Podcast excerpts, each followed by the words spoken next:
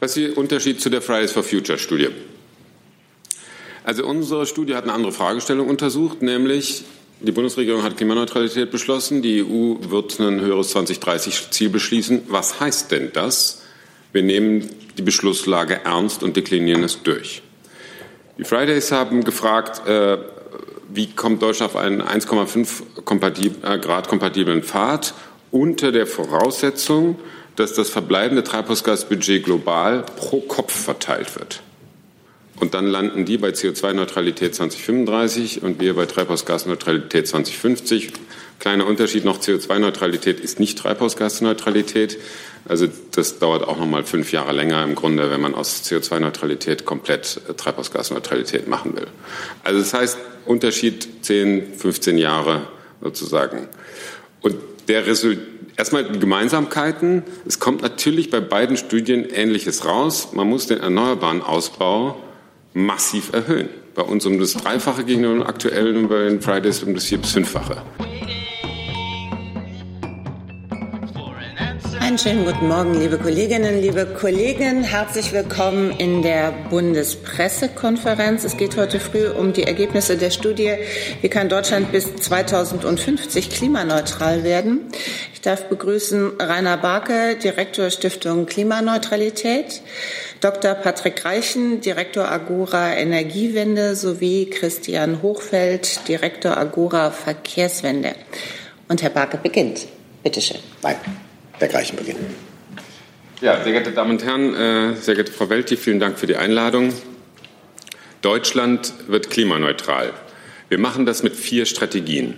Erneuerbare Energien ersetzen Kohle und Gas und Strom. Zweitens, wir fahren mit, mit Strom und wir heizen mit Strom. Elektromobilität und Wärmepumpen sind die Zukunft.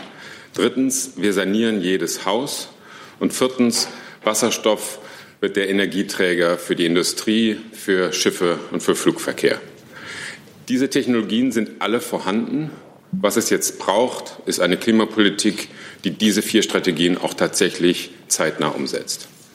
Das sind die zentralen Ergebnisse unserer groß angelegten Leuchtturmstudie Klimaneutrales Deutschland, die wir drei Agora Energiewende, Agora Verkehrswende und Stiftung Klimaneutralität in Auftrag gegeben haben bei äh, Prognos Öko-Institut und Wuppertal-Institut.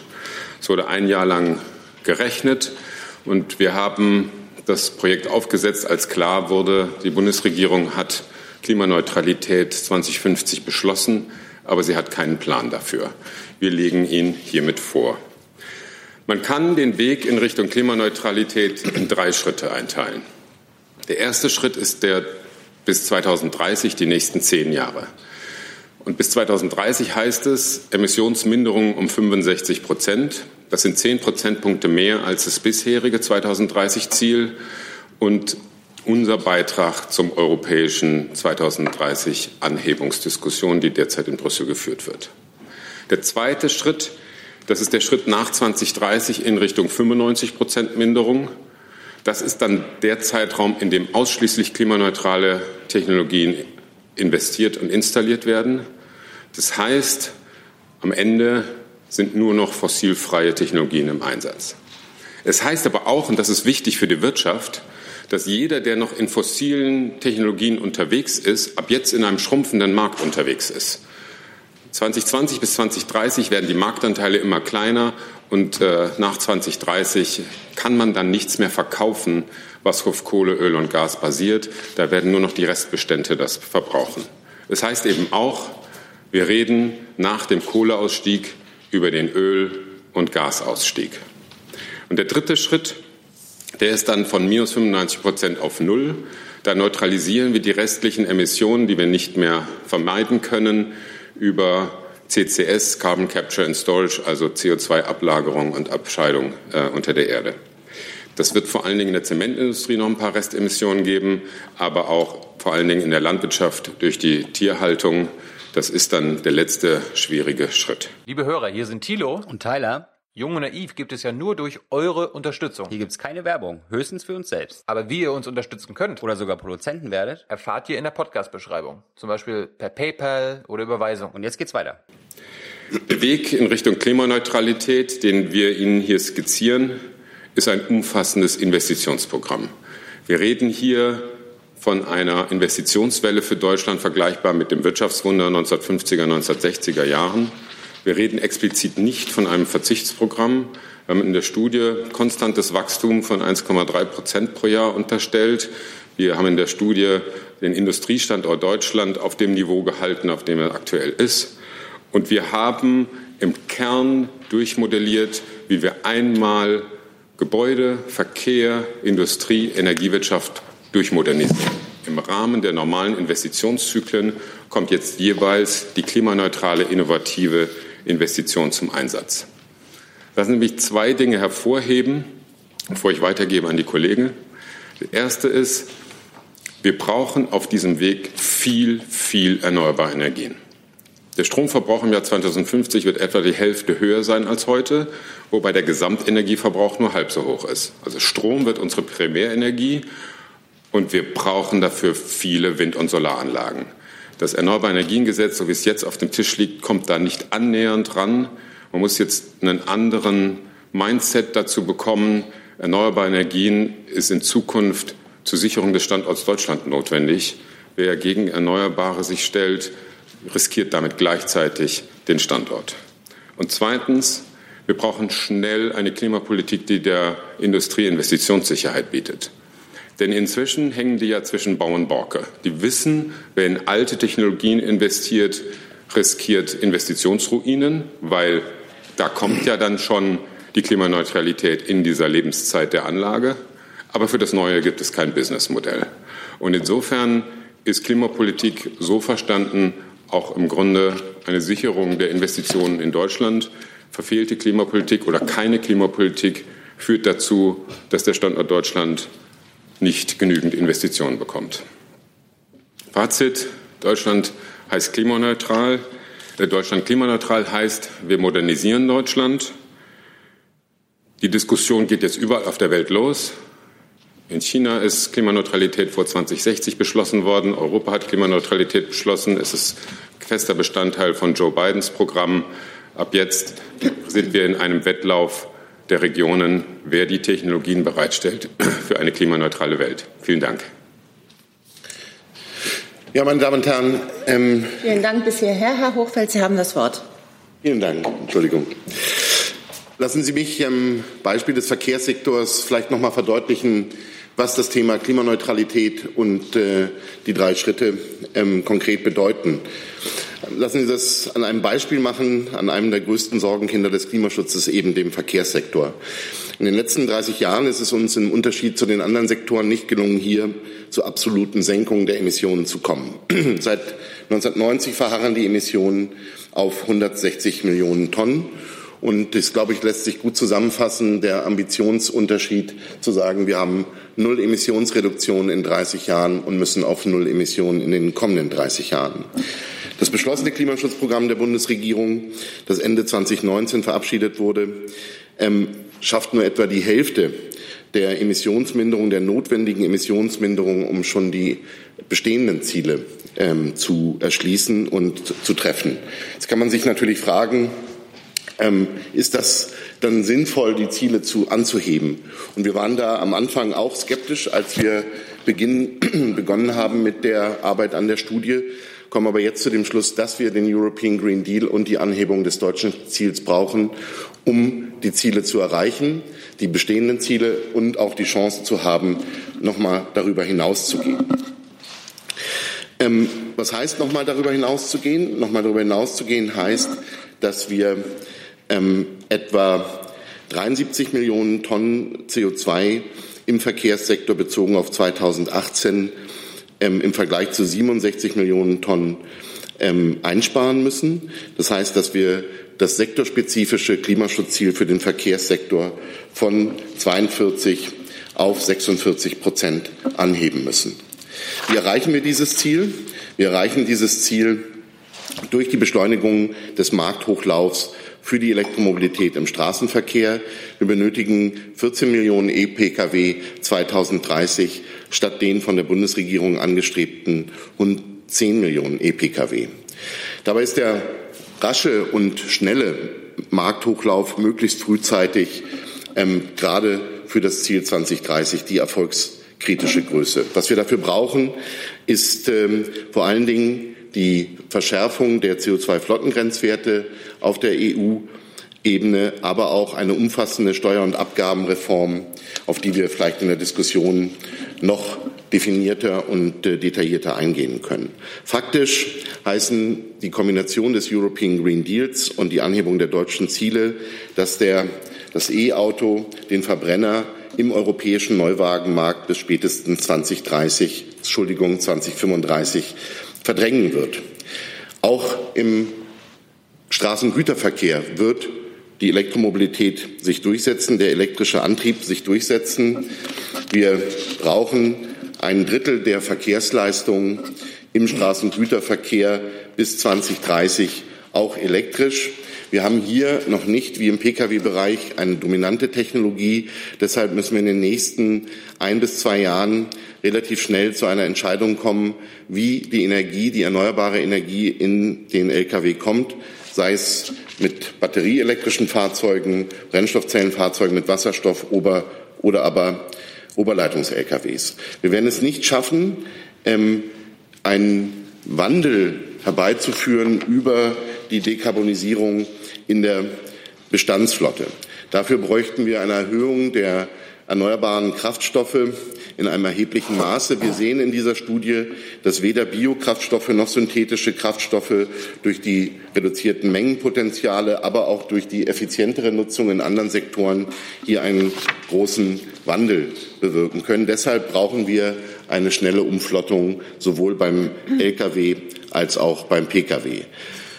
Anders als in anderen Sektoren wird die Energiewende im Verkehr nicht ausreichen, um die Antriebswende ähm, Entschuldigung, um die Verkehrswende ganz zu gestalten. Wir brauchen die Mobilitätswende. Wir sehen dafür notwendig eine Verdopplung der Verkehrsleistungen im öffentlichen Verkehr bis 2035 und im Güterverkehr eine konsequente Verlagerung des noch wachsenden Güterverkehrs von der Straße auf die Schiene.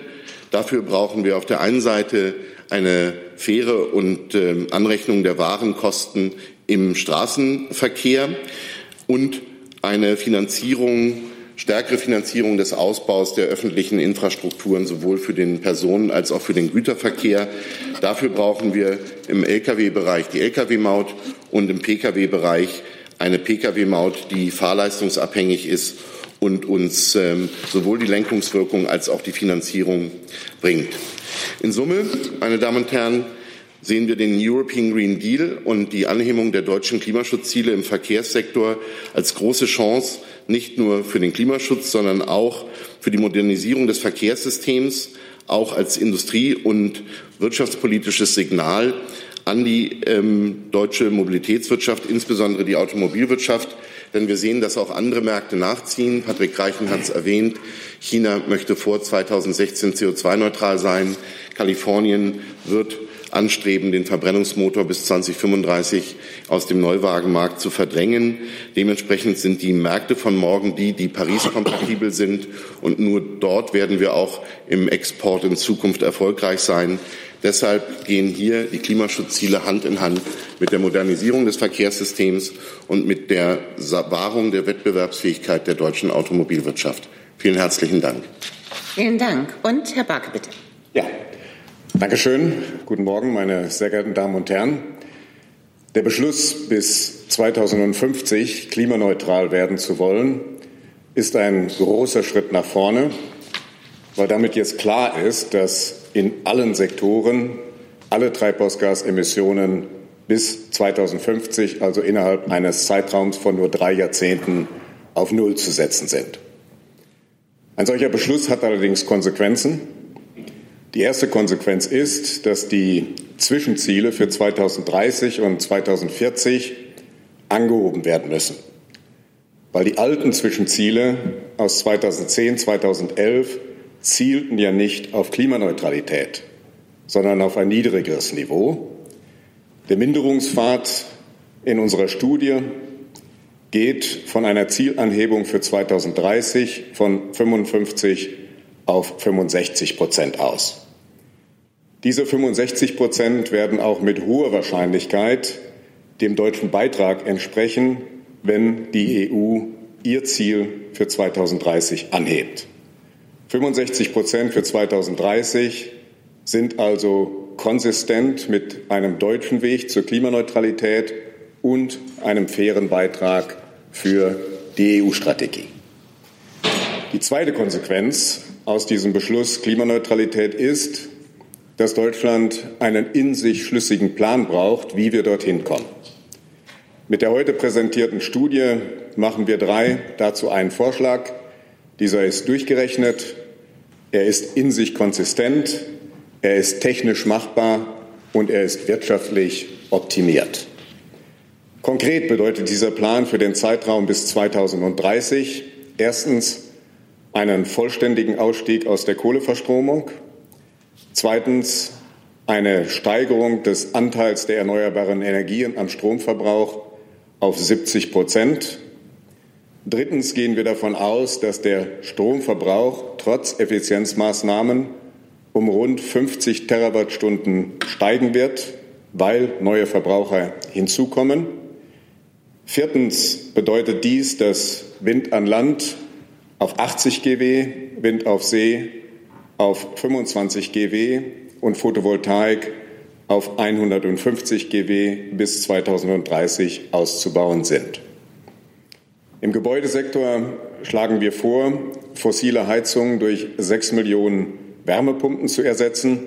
Und Christian Hochfeld hat gerade darauf hingewiesen, dass angemessene Treibhausgasminderungen im Verkehrssektor nur zu erreichen sind, wenn es gelingt, bis 2030 14 Millionen E-Pkw auf die Straße zu bringen.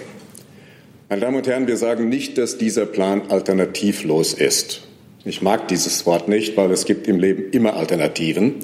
Nur, wer in einem Sektor langsamer machen will, muss sagen, in welchem anderen Sektor er noch schneller vorangehen will. Und deshalb werden die nächsten vor uns liegenden zehn Jahre entscheidend sein.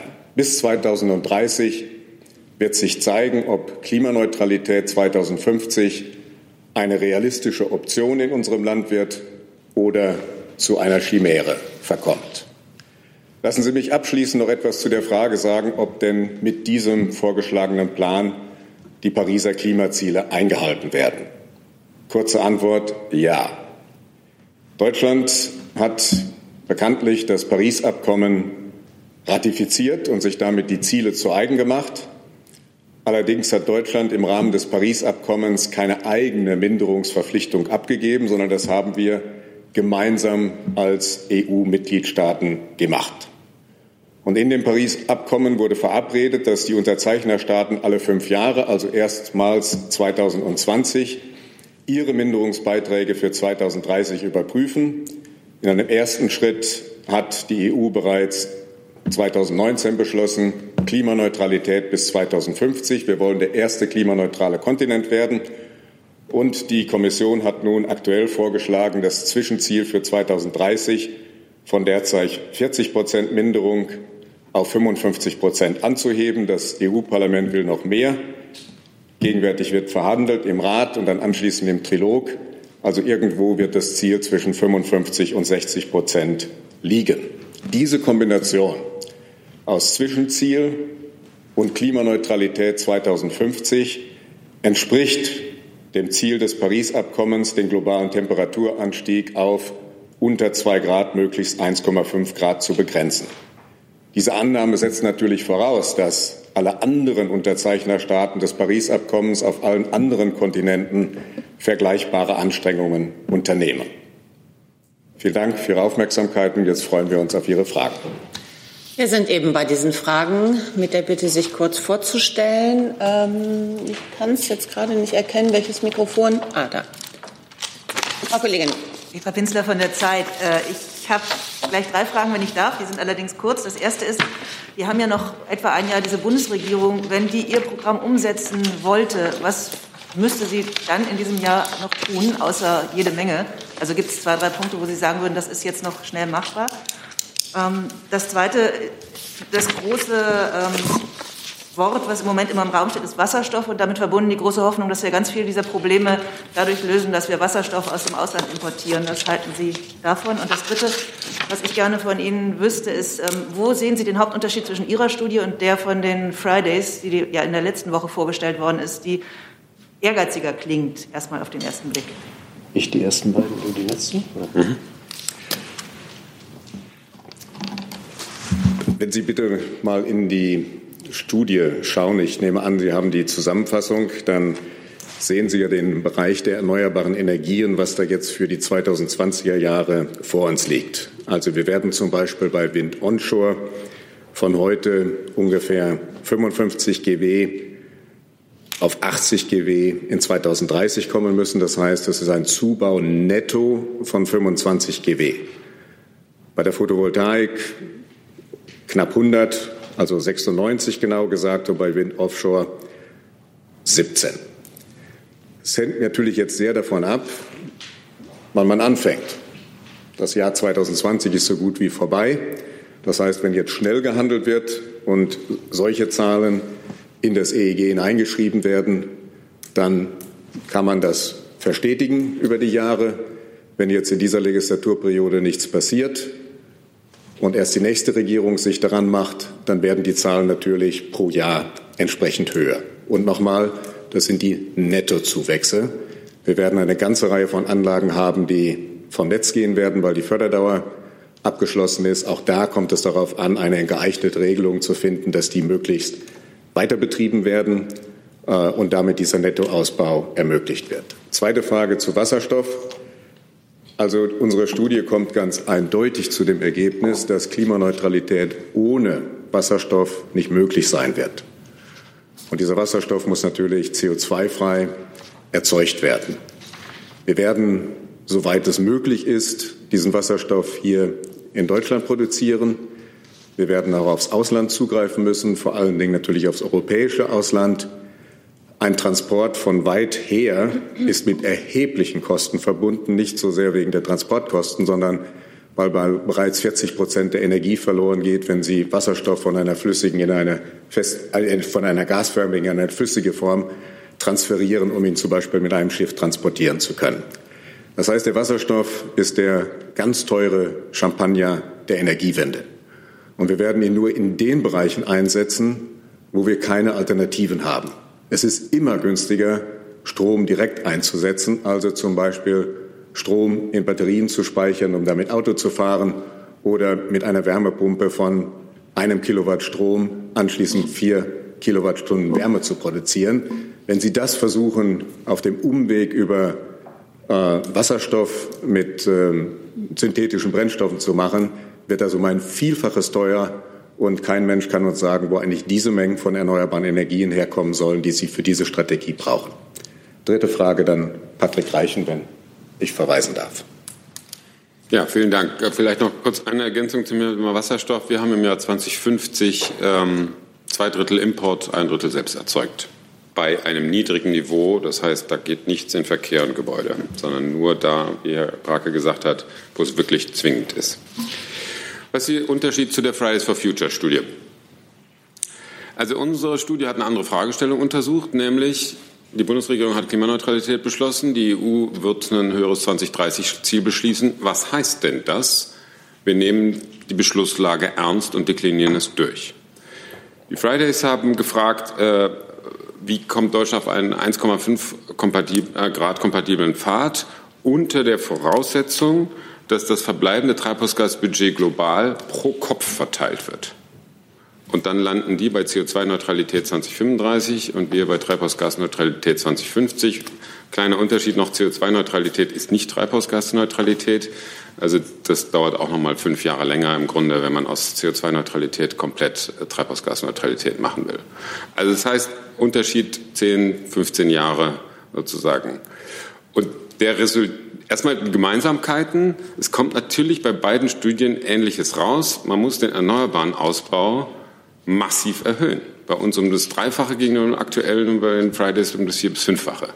Ähm, man muss eine ganz andere Geschwindigkeit beim Ausstieg aus den Fossilen machen. Also sozusagen im Grunde geht das alles in die gleiche Richtung. Und der Unterschied ist im Kern die Frage, wie denken wir die globale Verteilung des Restbudgets für so ein 1,5 Grad Ziel. Und da äh, ist ähm, ein Fairness-Gedanke, diese Pro-Kopf-Verteilung global. Aus einer, ich sag mal, ähm, Praktikabilitätsgedanken landet man eher bei äh, die Industrieländer werden wohl eher etwas mehr als ihr äh, pro globaler Pro-Kopf-Anteil verbrauchen, um auf Null zu kommen. Und dann muss die Fairness anders hergestellt werden, nämlich darüber, dass man den Entwicklungsländern direkt den Leapfrog in die CO2-neutrale Welt finanziert. Denn das war ja immer Paris, dass wir gesagt haben, es gibt Common but Differentiated Responsibilities. Jeder muss so schnell wie möglich auf Null kommen und es gibt Klimafinanzierung der Industrieländer für die Entwicklungsländer. Und äh, insofern zielen wir auf das Gleiche. Es gibt einen unterschiedlichen Ansatz, wie das äh, global umgesetzt werden kann. Eine Online-Frage von Theresa Dapp von der DPA. Haben Sie zu diesem Plan schon Feedback aus Verbänden und Ministerien? Und falls nicht, planen Sie etwa mit dem BMW oder mit dem BMU dazu in Austausch zu treten?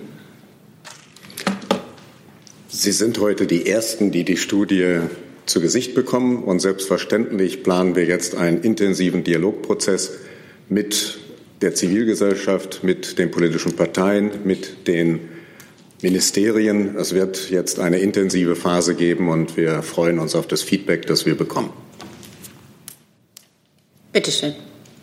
Matthias Röser, Redaktionsbüro Verkehrsbrief. Äh, zwei Fragen an Herrn Hochfeld. Ähm, äh, zum einen bei den 14 Millionen Elektro-PKWs zählen Sie Plug-in-Hybride mit. Äh, überrascht mich in gewisser Weise, weil ja die Diskussion gerade tobt, äh, ob äh, Plug-in-Hybride tatsächlich einen Beitrag äh, zur, Energie, zur Verkehrswende leisten oder zur Energiewende im Verkehr leisten. Ähm, vielleicht können Sie das erläutern. Klar. Das Zweite, ähm, E-Fuels spielen bei Ihnen auch im Straßengüterverkehr keine Rolle. Ähm, die Autoindustrie sieht das anders. Äh, was ist der Grund, warum Sie E-Fuels im, im Straßengüterverkehr nicht sehen? Ja, vielen Dank. Zu der ersten Frage. Ja, wir ähm, haben in den 14 Millionen E-Pkw im Moment im Modell ähm, noch 5 Millionen Plug-in-Hybride, allerdings mit einer elektrischen Fahrleistung von durchschnittlich etwa 75 Prozent. Das heißt, ähm, die Diskussion geht genau darum im Moment, wie können Sie den elektrischen Fahranteil von Plug-in-Hybriden anheben. Da haben wir eine abweichende Meinung zur, zum Großteil der nationalen Plattformen zur Zukunft der Mobilität, dass wir sofort die Förderinstrumente anpassen würden und hier nur eine Förderung für ähm, Plug-in-Hybride vorsehen würden, die auch nachweislich einen hohen elektrischen Fahranteil haben. Ähm, wenn das nicht machbar ist, müssen wir mehr vollelektrische Fahrzeuge einsetzen und können nicht mehr, auch 2030 nicht mehr auf Plug-in-Hybride setzen. Ähm, die Industrie sieht das als Transformations- und Übergangstechnologie. Das sehen wir genauso. Wir werden langfristig ähm, die Technologie wieder ausphasen werden. Ähm, und die Industrie bestimmt mit der Praktikabilität der Fahrzeuge selbst, wie lang dieser Brückenpfad gehen kann für Plug-in-Hybride, indem sie mit unterstützt, dass der elektrische Fahranteil so hoch wie möglich ist. Zu der zweiten Frage.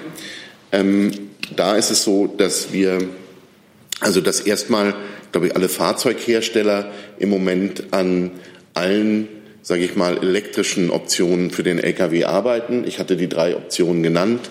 Batterie, ähm, elektrische Fahrzeuge, ähm, Oberleitungs-LKWs und äh, Brennstoffzellenfahrzeuge mit Wasserstoff. Das sind alles drei elektrische Antriebe.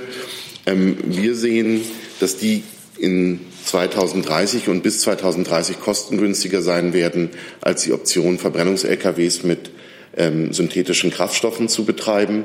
Es ist eben auch von Rainer Barke angesprochen worden, äh, jeder Wandlungsschritt führt zu Effizienzverlusten und damit zu höheren Kosten. Synthetische Kraftstoffe sind am ineffizientesten in der Umsetzung der erneuerbaren Energie und damit auch mit den höchsten Kosten verbunden.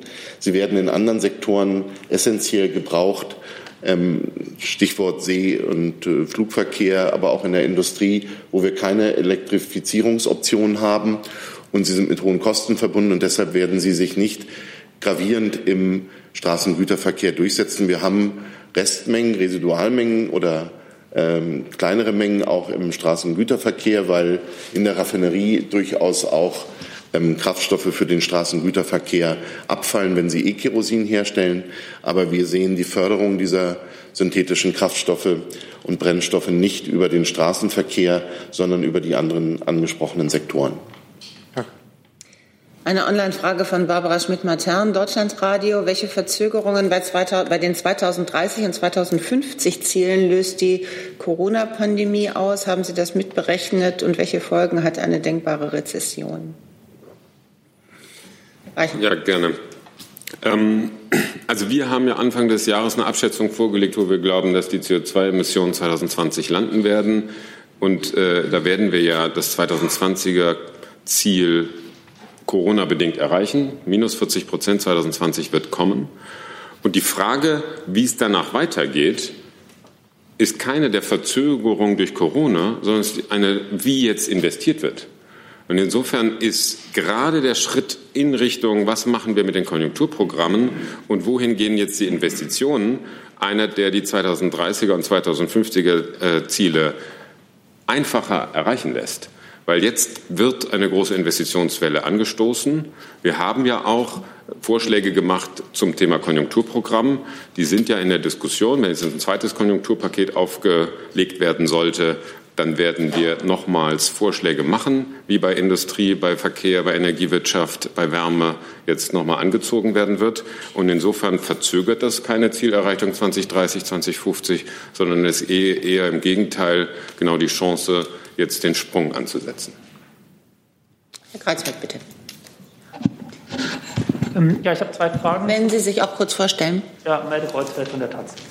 Ähm, ich habe zwei Fragen. Zum einen nochmal zu dem Thema 2035, 2050 CO2-Neutralität, ähm, Treibhausgasneutralität, weil das geht immer so ein bisschen durcheinander.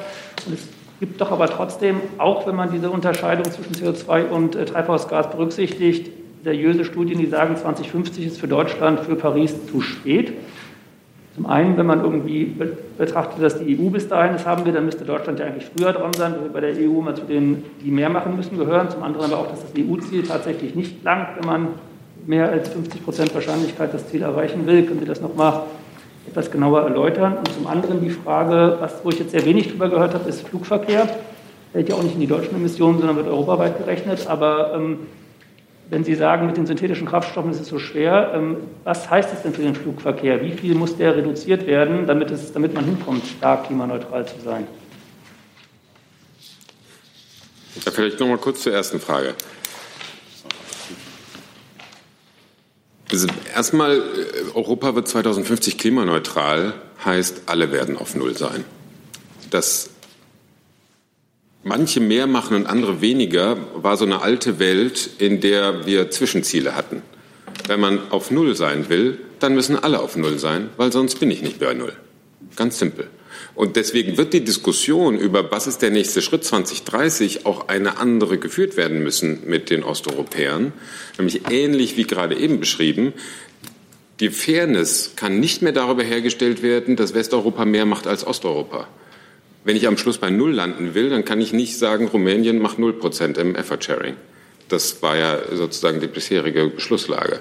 Sondern ich muss über den EU-Budgetrahmen, ich muss über wer kriegt Auktionserlöse die Gerechtigkeit herstellen. Aber bei den Emissionsminderungen ist unser Anspruch ab jetzt so schnell wie möglich auf Null in allen Ländern. Nur ist die Frage, reicht Europa Klimaneutralität 2050 für globale äh, Paris-Abkommen? Und äh, für well below two degrees reicht es in jedem Fall. Für 1,5 Grad, da ist man dann genau bei dieser globalen Verteilungsdiskussion, die wir gerade angesprochen haben.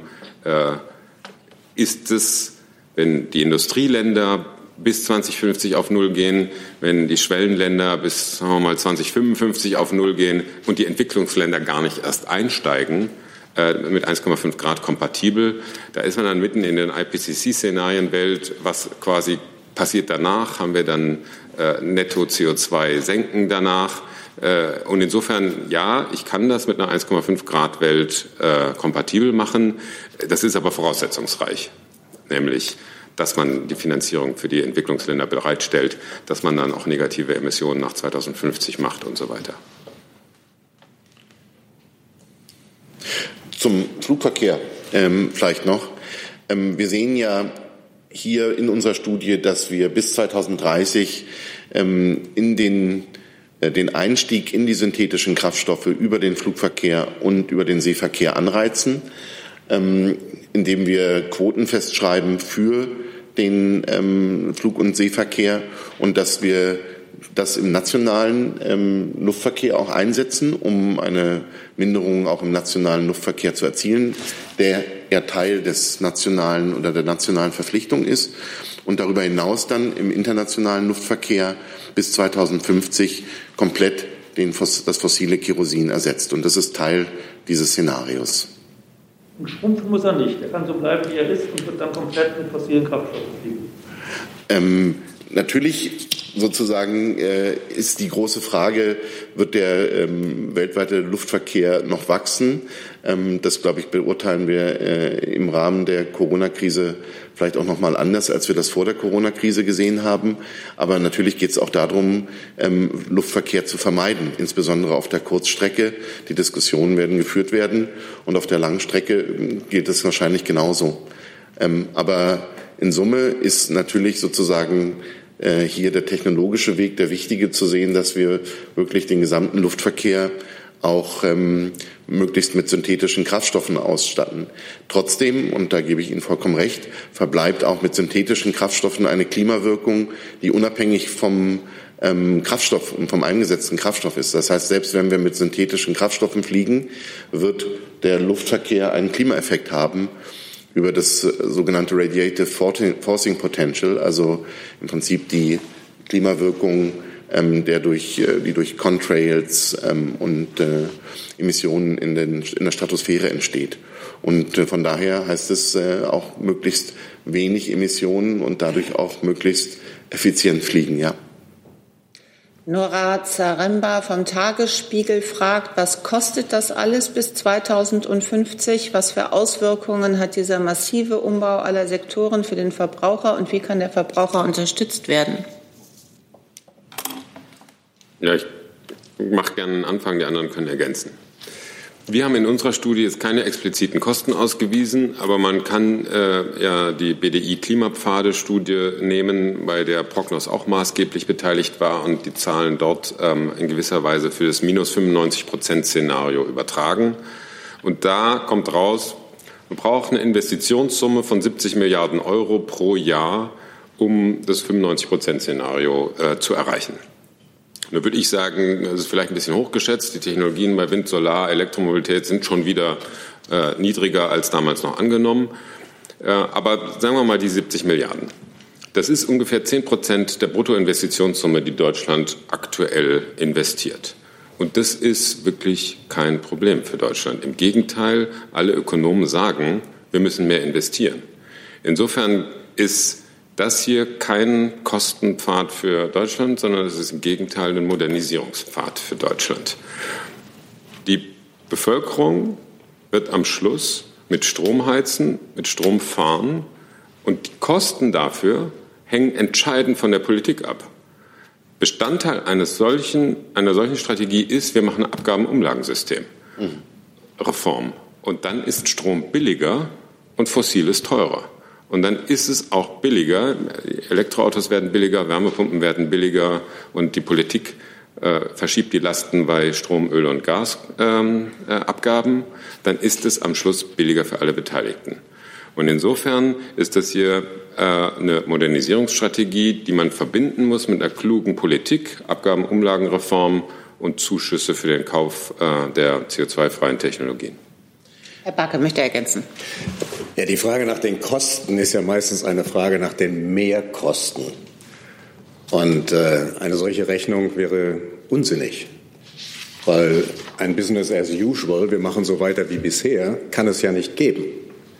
Sondern wir haben jetzt in Europa und in Deutschland die Situation, wir werden bis 2050 klimaneutral.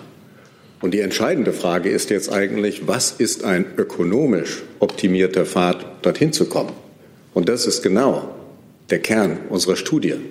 dass wir geschaut haben, was ist technisch möglich und was ist ökonomisch vernünftig in der Kombination der Instrumente und welche Kopplungswirkungen sind dabei zu berücksichtigen. Also wir haben hier vorgeschlagen, einen kostenoptimierten Weg zur Klimaneutralität. Zweiter Punkt.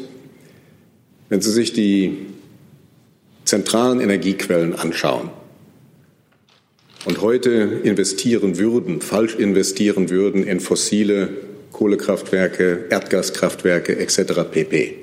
und vergleichen das mit den Kosten von neuen Windkraftanlagen, Photovoltaikanlagen, onshore, offshore, dann stellen Sie fest, dass die erneuerbaren Energien heute preisgünstiger sind, selbst an einem Standort wie der Bundesrepublik Deutschland. Das heißt mit anderen Worten, es ist kostengünstiger, es ist preiswerter, die Welt zu retten, als sie zu ruinieren.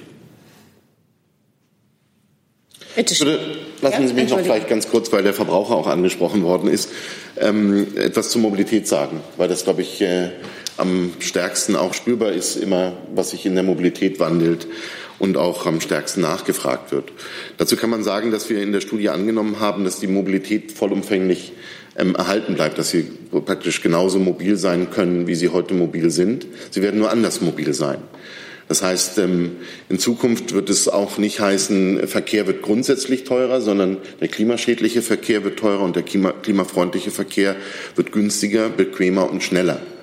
Ähm, und dementsprechend sehen wir sozusagen, ähm, dass Mobilität erhalten bleibt. Sie wird sich verändern. Sie wird weniger abhängig sein, insbesondere in den Städten vom privaten Pkw.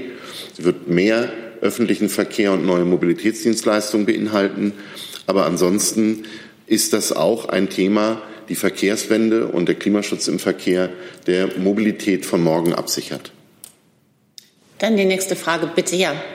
Sie müssten an das Mikrofon gehen, bitte. Ja. Ähm, ich komme wieder auf den Wasserstoff zurück. Wenn Sie sich kurz vorstellen. Äh, ich bin japanische freie Journalistin. Ja, ähm, bei jeder Umwandlung äh, der Energieform gibt es ja Verluste. Und wenn elektrische Energie in die Wasserstoff äh, umgewandelt wird, äh, wie sieht es im Moment aus, das Verhältnis, wie viel wird verloren gegangen? Und außerdem gibt es noch Hoffnung irgendwo und in der Welt, äh, dass das effektiver gemacht werden kann? In dem Zusammenhang auch noch die Frage, Stichwort Wasserstoff von Hans Jessen, freier Journalist. Wenn Wasserstoff der teure Champagner der Energiewende ist, wie bewerten Sie dann die Wasserstoffstrategie des Bundes? Setzt sie auf illusionäre Ziele und weckt sie falsche Hoffnungen? Also ich will das erstmal nochmal wiederholen, dass Wasserstoff in der Tat eine sehr teure Technologie ist und selbstverständlich werden wir bei den Elektrolysen in Elektroseuren in Zukunft noch Effizienzsteigerungen erleben. Und wahrscheinlich wird durch eine massenhafte Anwendung auch noch eine entsprechende Lernkurve gefahren werden, so dass die Dinge günstiger werden. Aber damit hebeln Sie natürlich nicht den Grundsatz aus, dass Sie diese Umwandlungsverluste haben. Und es kommen ja noch einige andere Kostenblöcke dazu. Ähm, Sie müssen diesen Wasserstoff transportieren. Wir werden nicht alles hier in Deutschland herstellen können. Die günstigste Transportmöglichkeit ist die Pipeline. Aber auch die können Sie nicht, sagen wir mal, über 2000 Kilometer hinaus noch weiter ausbauen. Auch dann kommen Sie in entsprechend hohe Kostenblöcke. Und ganz besonders teuer wird es, wenn Sie Wasserstoff erstmal von der flüssigen, Entschuldigung, von der gasförmigen in die flüssige Form umwandeln müssen, dann haben sie enorm große Umwandlungsverluste. Das heißt, für den Einsatz kommt es dann hinterher darauf an, dass sie die Umwandlungskosten betrachten, aber auch die Transportkosten und dann natürlich auch den Einsatzzweck. Und äh, wenn Sie zum Beispiel Wasserstoff dann in einem Gaskraftwerk verbrennen, was durchaus erforderlich sein wird, dann haben Sie dabei natürlich auch noch mal Verluste. Wir gehen in unserer Studie davon aus, dass der Haupteinsatzzweck des Wasserstoffs jedenfalls 2030 im Stromsektor sein wird. Weil wenn wir erneuerbare Energien massiv ausbauen, und es wird nach Lage der Dinge in Deutschland Wind und Solarenergie sein, dann werden wir ein wetterabhängiges Stromerzeugungssystem haben und wir brauchen selbstverständlich Leistung, die abgerufen werden kann in den Zeiten, wo der Wind nicht weht und die Sonne nicht scheint. Und das werden Gaskraftwerke sein, die aber dann zunehmend nicht mehr mit Erdgas betrieben werden, sondern mit Wasserstoff betrieben werden. Das ist der Haupteinsatzzweck. Und äh, ich rate dringend dazu, und das ist meine Antwort jetzt zu der Wasserstoffstrategie, sich hier genauer die Kosten anzuschauen und klar Prioritäten setzen zu können, weil wir werden keinen unbegrenzten Zugriff auf diese sehr teure Ressource haben. Das wird ein sehr, sehr knappes Gut und wahrscheinlich auch ein sehr, sehr teures Gut sein. Und es ist wichtig, es in den richtigen Bereichen, wo wir keine Alternativen haben, einzusetzen. Darf ich nur zusätzlich noch fragen? Ein Zusatz, ja, bitte. Zurzeit, ähm, wie viel, also zum Beispiel ein Kilowatt äh, Strom, daraus, wie viel äh, kommt in Wasserstoff zurzeit aus, raus? Was ist das? Die Wirkungsgrad ist im Moment eher bei 70 Prozent, wenn Sie aus äh, Strom Wasserstoff machen. Der Punkt ist dann ja aber, dass Sie den Wasserstoff wieder weiterverwenden. Und wenn Sie da dann äh, sozusagen wieder Strom rausmachen, haben Sie ja wieder Wirkungsgradverluste, sodass je nachdem, wo Sie es einsetzen, Sie am Schluss die Hälfte und im Verkehr sogar nur noch ein Sechstel äh, im, im, Auto haben, wenn es dann auch noch in Richtung E-Fuels geht. Insofern, Sie sind immer in einer Verlustwelt unterwegs und deswegen ähm, benutzt man es da, wo man nicht Strom direkt nutzen kann. Das ist ganz simpel. Für den Pkw ganz konkret kann man das sagen, ähm, weil Sie müssen immer sozusagen nicht nur den Energiepfad, sondern auch die Wandlung mit anschauen. Wenn Sie eine Kilowattstunde für das batterieelektrische Auto brauchen, dann brauchen Sie zwei bis drei Kilowattstunden für das Fahrzeug, was mit Brennstoffzelle und Wasserstoff angetrieben wird. Also ist der Faktor zwei bis drei im Mobilitätssektor. Zwei Fragen zu CCS von Marcel Heberlein vom ARD Hörfunk sowie von Petra Sorge Dow Jones News. Äh, beide sagen, wie kann oder fragen, wie kann CCS gesellschaftlich jemals akzeptabel sein, beziehungsweise die Technologie sei ja schon vor Jahren gescheitert. Wie wollen Sie die Bevölkerung von der Notwendigkeit der unterirdischen Speicherung überzeugen? Oder setzen Sie zum Beispiel allein auf den Export nach Norwegen? Also CCS ist schon mal gescheitert und zwar meines Erachtens aus zwei Gründen. Das erste ist, es war eine Verlängerungsmaßnahme für Kohlekraftwerke, wie es damals geplant war. Und äh, da kann ich jeden gut verstehen, der sagt, ich will lieber Wind und Solar haben als äh, Kohlekraftwerke mit CCS. Bei uns ist es ja die Vermeidung der letzten Restemissionen. Wir sehen keine Alternative für die letzten fünf Prozent außer CCS und damit bekomme ich auch einen ganz anderen Begründungszusammenhang. Die Alternative wäre, die Emissionen gehen in die Luft. Und die zweite, äh, das zweite Problem war, ähm, es sollte äh, sozusagen äh, unter den brandenburgischen Äckern verpresst werden. Und das haben die Bauern hier nicht gewollt, das haben auch die Bierbrauer nicht gewollt, weil sie Angst hatten um die Wasserreservoire. Ich glaube äh, tatsächlich, dass es sinnvoller ist, am Schluss das CO2 in alten Gasfeldern äh, einzupressen oder unter der Nordsee in den tiefen Gesteinsformationen dort. Und dann reden wir über ein gemeinsames europäisches Projekt hier, nämlich äh, die noch verbliebenen Restemissionen, die in Europa entstehen, werden gemeinsam verwaltet in äh, CO2 ähm, unter der Nordsee. Gemeinsam mit Norwegen und der EU kann man da eine Strategie fahren. Herr Kollege, bitte. Ähm, Jörg Staude, äh, Klimareporter. Ich habe zwei Fragen. Erstmal noch eine Nachfrage zur CCS. Haben Sie andere Senken einberechnet äh, in der Studie? Äh, bleiben die 44 Millionen Tonnen, die jetzt in der Studie stehen, am Ende sind das äh, minus die anderen Senken und 44 Millionen Tonnen ist jetzt auch kein Pappenstiel. Mhm. Äh, die erste Frage und die zweite Frage an Herrn Barke.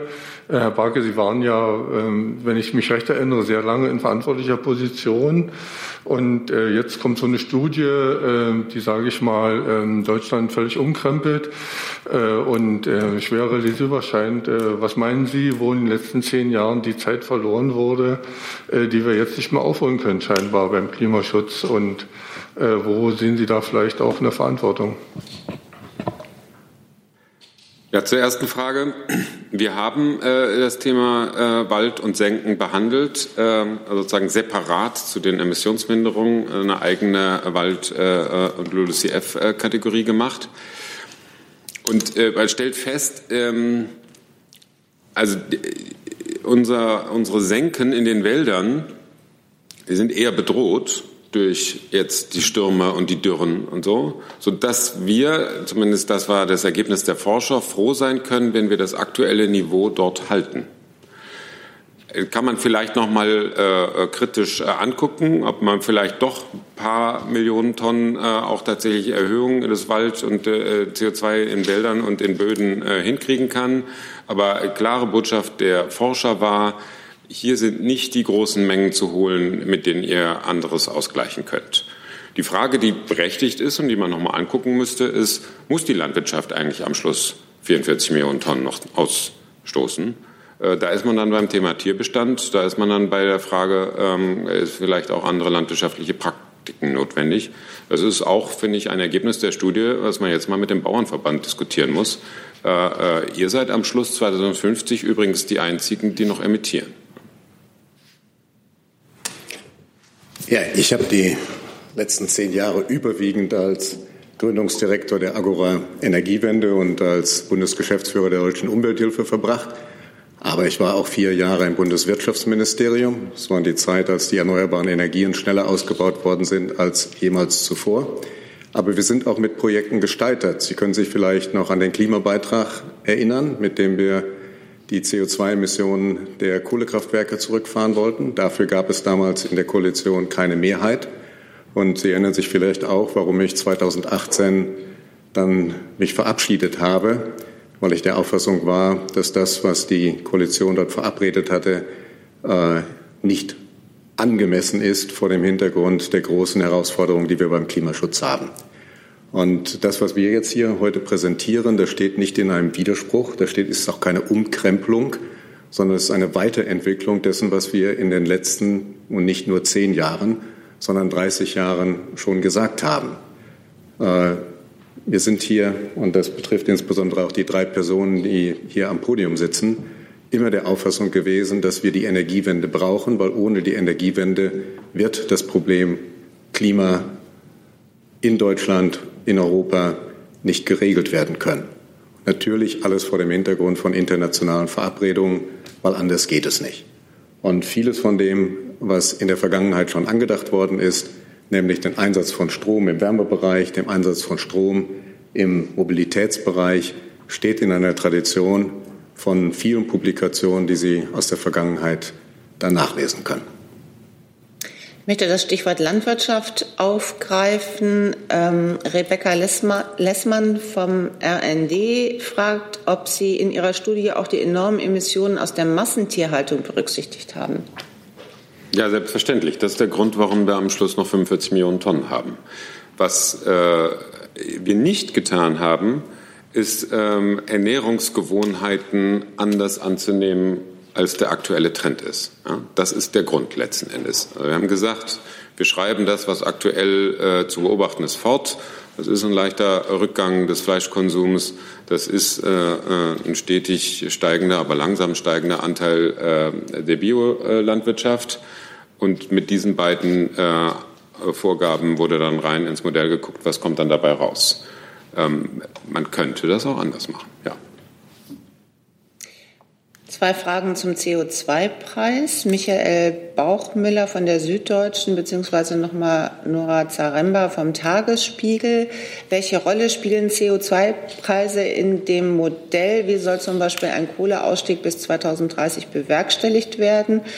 Und äh, ob denn oder wie hoch der CO2-Preis sein müsste, wenn es das zentrale Instrument des Planes ist. Ich mache mal den ersten Teil. Ähm, also, äh, was wir jetzt hier in der Studie haben untersuchen lassen, das sind die Pfade, wie kommt man mit den Zwischenzielen 2030, 40, 2050 zur Klimaneutralität. Hier sind noch nicht alle Instrumente ausbuchstabiert, die erforderlich sind, um dann auch auf diesen Pfad tatsächlich praktischer Politik zu kommen. Und daran wird jetzt gearbeitet. Wie kriegen wir diese Mengen von erneuerbaren Energien hin? Wie kriegen wir den Kohleausstieg hin? Wie kriegen wir die 14 Millionen PKWs auf die Straße? Wie bekommen wir die 6 Millionen Wärmepumpen? Dafür bedarf es noch Instrumente. Aber es ist klar, dass bei einem CO2-Preis, also einem Preis für CO2 im Rahmen des europäischen Emissionshandels von 50 oder 60 Euro, die Kohle nicht nur in Deutschland, sondern in ganz Europa nicht mehr wettbewerbsfähig ist. Das heißt, wir werden natürlich jetzt sehr genau beobachten, wie die europäische Debatte weitergeht. Die Kommission hat ja vorgeschlagen, dass bis Juni nächsten Jahres eine Reform des ETS-Systems vorgelegt werden soll. Dann wird man sehen können, ob dies aufgrund von europäischen Vorgaben zu CO2-Preisen in dieser Größenordnung führt.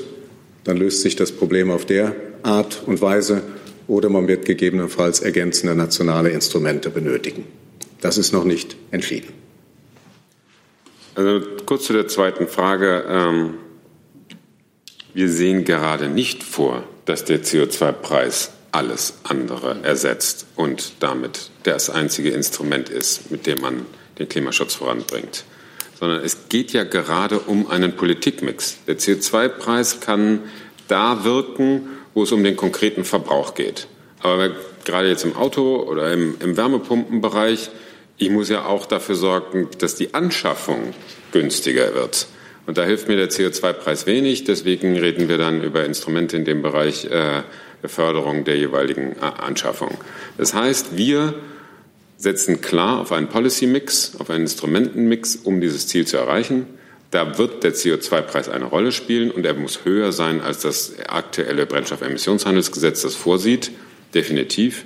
Aber äh, gerade weil wir einen Politikmix machen, brauchen wir nicht einen hohen CO2-Preis, äh, der äh, allen Angst macht.